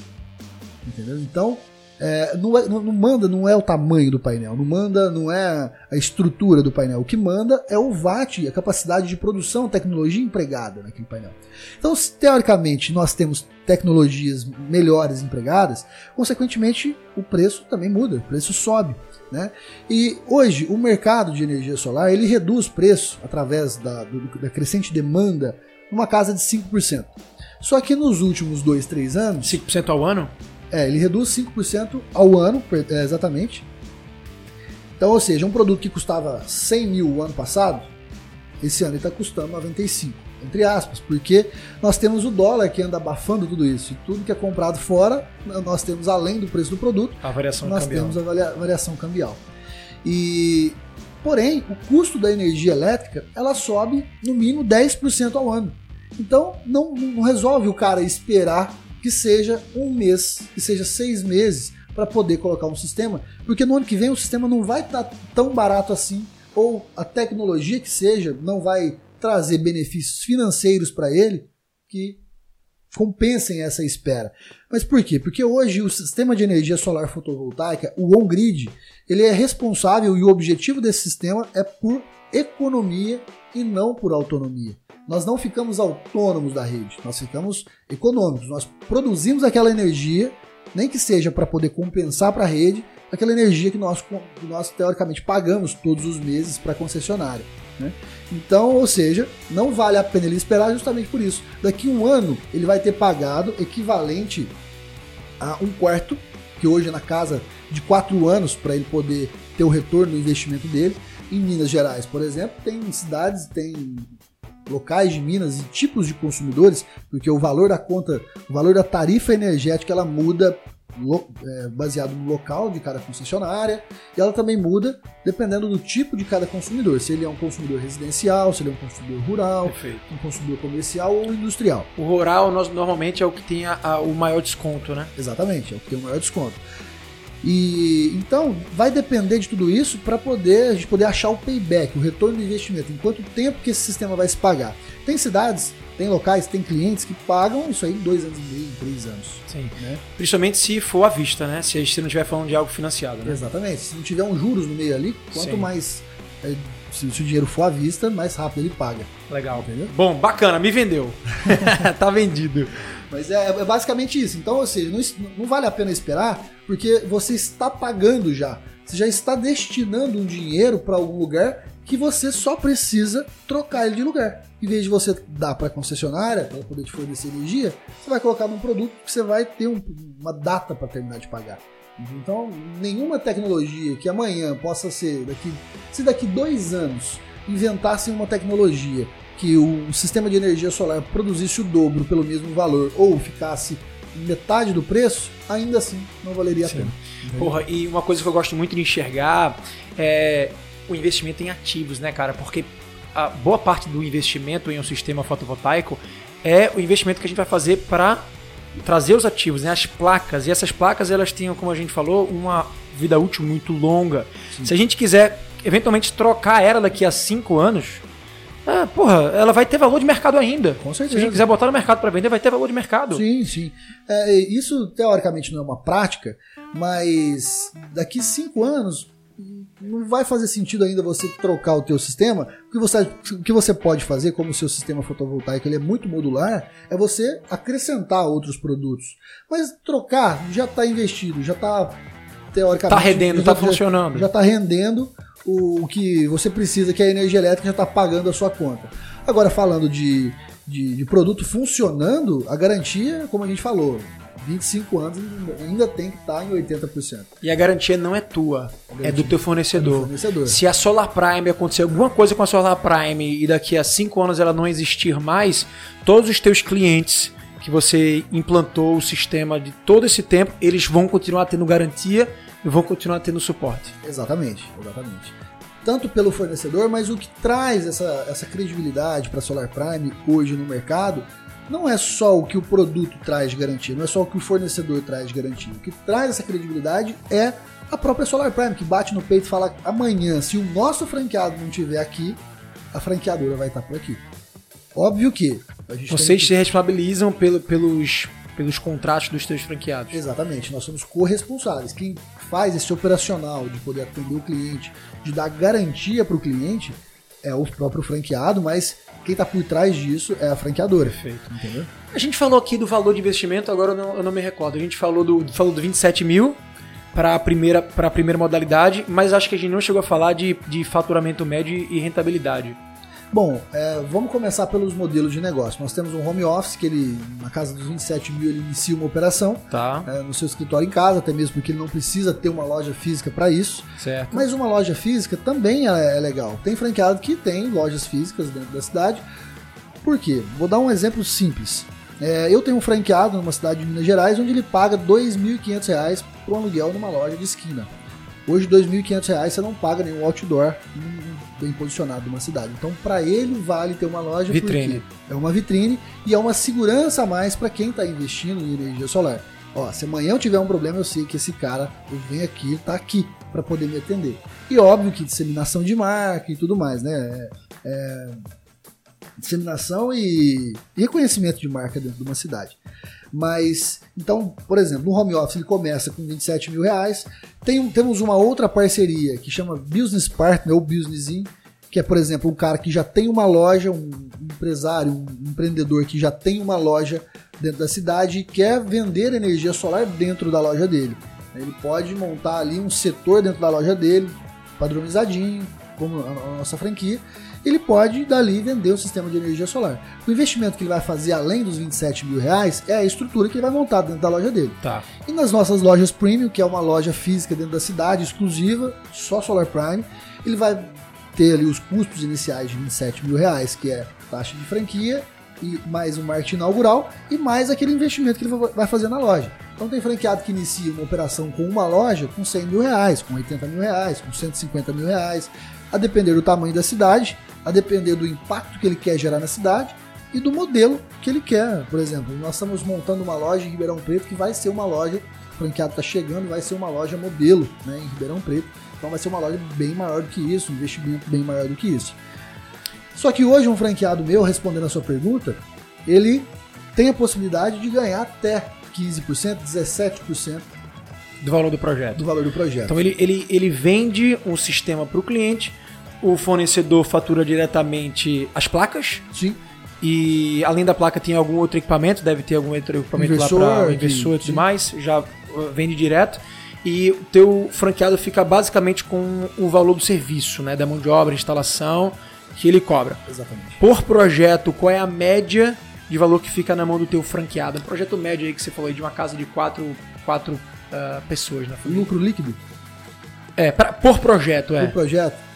Vamos falar que atualmente, é, como os, hoje o mercado muda, a disseminação do mercado muda, o mercado cresce, e a fatia disso ela começa a ser dividida baseado no, no que o mercado vem crescendo. Mas uma média hoje de 15% fica na mão do franqueado.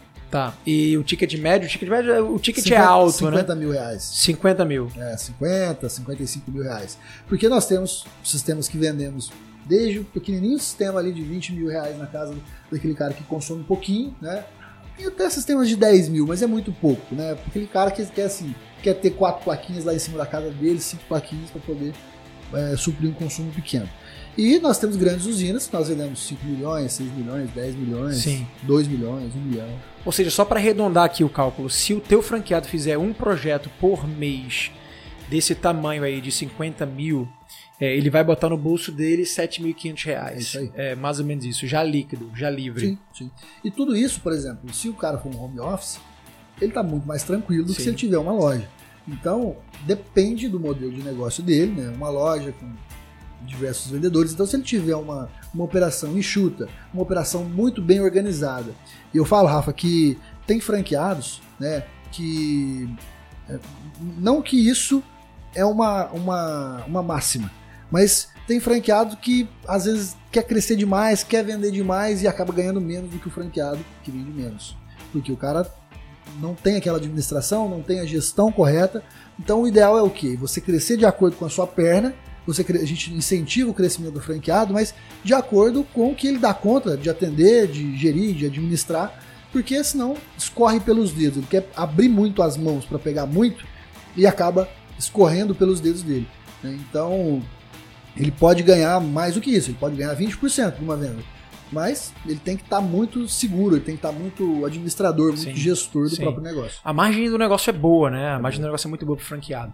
Cara, ainda agora ir para as perguntas finais, é, eu quero que você é, fale pra gente um pouco sobre perspectiva aí da Solar Prime. Hoje, a gente tem aí no último dado do relatório anual da ABF de desempenho das franquias, vocês estão em nono lugar no ranking das maiores micro franquias do Brasil. Isso aí foi um dado que foi publicado agora em 2021, mas com base nos números de 2020. Na época Isso. vocês tinham 262, 4, 3 franquias e estavam lá em nono lugar. Cresceram muito durante pouco tempo. Sim. E agora vocês já estão com números atualizados aí de 360? 360 franquias. 360 franquias já no Brasil. Isso. Sendo que você iniciou aqui o podcast com o dado de que o mercado tem ainda, sei lá, 98% né, do mercado ainda a ser explorado. Tem muito para crescer, cara. Qual é, assim, dentro do estudo, do estudo de franqueabilidade de vocês, perspectivas, assim, de, de crescimento plano de expansão, até onde vocês querem chegar, qual vai ser o futuro da Solar Prime? Claro.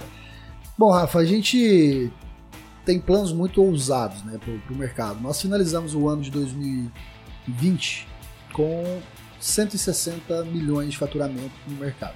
Falando de vendas feitas pela franquia Solar Prime. É, nós estávamos planejando um plano muito ousado para esse ano de 2021, pensando numa pandemia muito mais branda, né? E o que não está até agora acontecendo. Então todo todo o planejamento ele depende né, de, de fatores do mercado, própria pandemia, própria segurança, própria economia. Legislação também. Exatamente, legislação. Mas a Solar Prime pretende e objetiva terminar o ano de 2021 com 550 franquias e terminar o ano de 2022 com mil franquias. Então a gente quer chegar nesse número, é, não somente por, por, um simples número de franquias, por crescer, por um crescimento sem estrutura, mas sim para trazer todos os benefícios que uma rede traz para todos os franqueados da rede. Né? Então, cada, cada vez que isso cresce, cada vez que essa massa crítica da Solar Prime se posicionando cada vez mais como a maior franquia do Brasil de energia solar, isso traz muitos benefícios para os próprios franqueados. Né? Então, e estamos buscando aí os 500 milhões esse ano de, de faturamento, mas pela pandemia, possivelmente, acho que vai impactar muito nesse, nesse nosso objetivo de faturamento, de venda para o mercado. Mas estamos com planos ousados aí. Cara, plano ousado, mas pelo, pela tua energia, pela tua ambição, pela tua capacidade de realizar o que você realizou até agora, né? Pela tua história, tenho certeza que você vai ser capaz de fazer, cara. Parabéns aí pelas Obrigado. conquistas, parabéns pelo sucesso, parabéns pela, pelos resultados. E deixa, fala aí pra galera aí uma mensagem final, seja para alguém que quer empreender nesse ramo, ou alguém que quer empreender de forma geral. O é, que, que você pode passar de mensagem pra turma? Bom, Rafa, essa, essa pergunta é muito. É, ela carrega muita responsabilidade, né? E assim, o que eu diria para uma pessoa que está começando, diria não, eu digo todos os dias, porque as pessoas me perguntam isso a todo momento. Cara, eu, eu, falo que antes feito do que perfeito, né? Então a gente tem que começar, a gente tem que pôr o primeiro pé, a gente tem que ser usado, né? Quando nós começamos, se a gente fosse olhar para nossa estrutura, se a gente fosse olhar para o que nós tínhamos na mão, para os recursos que nós tínhamos na mão, que não eram nada, nós não teríamos começado. Né? Então tinha o quê? Um sonho muito grande de, de fazer acontecer, e esse sonho muito grande nos trouxe até aqui, nessa vontade muito grande. Então, a minha dica para as pessoas é que tirem de dentro delas o porquê delas, né? o porquê, aquilo que fazem elas acordarem todo dia, aquilo que elas querem realizar na vida e que paguem o preço de fato por isso, né? E que quando começar a pagar esse preço de fato, não desanimem tão fácil e que elas busquem de fato uma excelência, fazer as coisas com excelência para o mercado. Porque quando você faz aquilo, quando você dá o seu melhor, a vida ela se encarrega de ser o seu advogado, de colocar nas suas mãos tudo aquilo é, que devolver o valor que você entrega para a sociedade. Então tem muita gente que quer é, trabalhar, óbvio que para ter uma vida melhor, para crescer, para ganhar dinheiro, só que o foco não deve ser esse. O foco tem que ser sempre em oferecer o valor para a sociedade. Cada vez mais é que você oferece valor para a sociedade, que você leva um produto ou resolve um problema da sociedade, quanto melhor você fica nisso, quanto mais eficaz esse seu trabalho é, mais retorno financeiro você vai ter. Então, é, a gente lembrar que nós não temos que olhar para o dinheiro inicialmente, nós temos que olhar para aquilo que nós estamos oferecendo. E o dinheiro, o resultado, o resultado financeiro, o resultado profissional e o reconhecimento vai ser uma retórica, vai ser uma consequência disso tudo. Incrível, Rafa. Senhoras e senhores, isso aqui foi o Rafael Brito. É, uh, uma aula aí de inspiração pela história e sucesso. Uma, um modelo de negócio incrível que lidera aí esse mercado super emergente, né, que é o de energia solar aqui no Brasil. Pessoal, espero que vocês tenham gostado de mais um Franquia Cast. Vocês que estão assistindo a gente no YouTube ou aqui no podcast, sabe que a gente também está trabalhando produção de conteúdo em multicanais. Então, se você está assistindo a gente no, no, Spotify ou no podcast do iTunes, vai lá para o YouTube também assistir todos esses, esses vídeos aqui na íntegra. É, e se você estiver no YouTube, pode também ir lá no podcast, porque toda semana a gente está trazendo conteúdo novo. É isso aí. Rafa, obrigado aí, viu, cara, obrigado pela você. participação. Prazerzaço estar contigo aí. Parabéns pelo trabalho. Estou acompanhando agora quase sempre aí o trabalho que você vem fazendo. Assim, tô inspirado não só com o conteúdo, mas com toda essa energia do local aqui também. Obrigado Massa. pela oportunidade de estar aqui. Show de bola, meu irmão. E eu desafio você a fazer o mesmo, porque você é um cara muito comunicador, você é um vendedor nato, você tem uma história incrível, você é um grande empreendedor. Você me falou ali nos bastidores que você queria começar também a produzir conteúdo. Sim. Aproveita e divulga teu Instagram aí pra galera Opa, poder saber. Qual que é a câmera aqui? Qualquer uma, Qualquer cara. um. Bom, meu Instagram é arroba Rafael com PH, B de bola número 2. Rafael B2. Sempre posto algumas coisas interessantes lá, um pouquinho do meu dia a dia, um pouquinho, compartilho um pouco desse know-how, um pouco do que a gente aprendeu até hoje. Com certeza quero com- continuar compartilhando e contribuindo com vocês, tá bom? Show de bola, Você Rafa. vê. Sucesso. Tamo junto. Valeu. Obrigado. Isso aí, Abraço. galera. Show de bola. Boa! Show, valeu! velho. Você acha que ficou... Que história, hein, meu irmão? Caraca! É, eu tô com um detalhe, cedo demais.